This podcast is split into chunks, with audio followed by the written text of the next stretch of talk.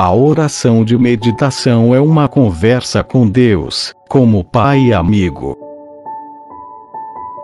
Por Gabriel de Santa Maria Madalena.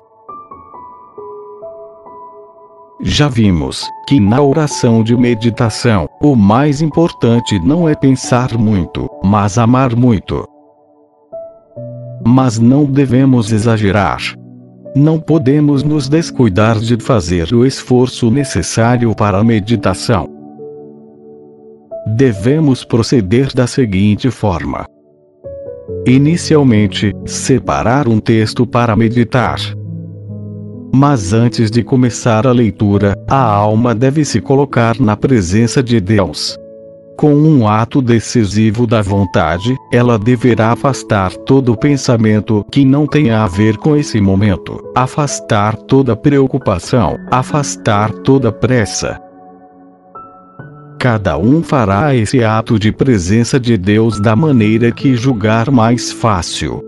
Por exemplo, considerando que a Santíssima Trindade está presente no seu coração, ou considerando a presença de Jesus nos sacrários de nossas igrejas.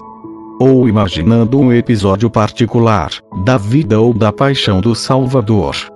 E assim por diante.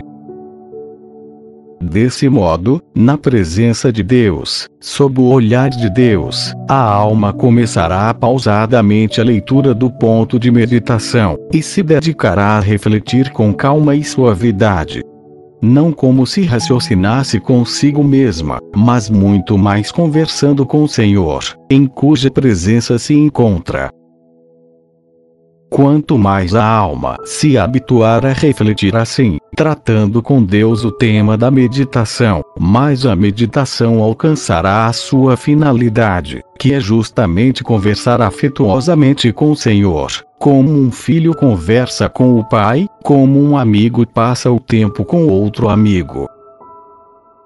Em tudo isso, é necessário certo esforço, mas tal esforço deve ser orientado a manter a alma em vivo contato com Deus, e não a manter a alma em um raciocínio abstrato e fechado.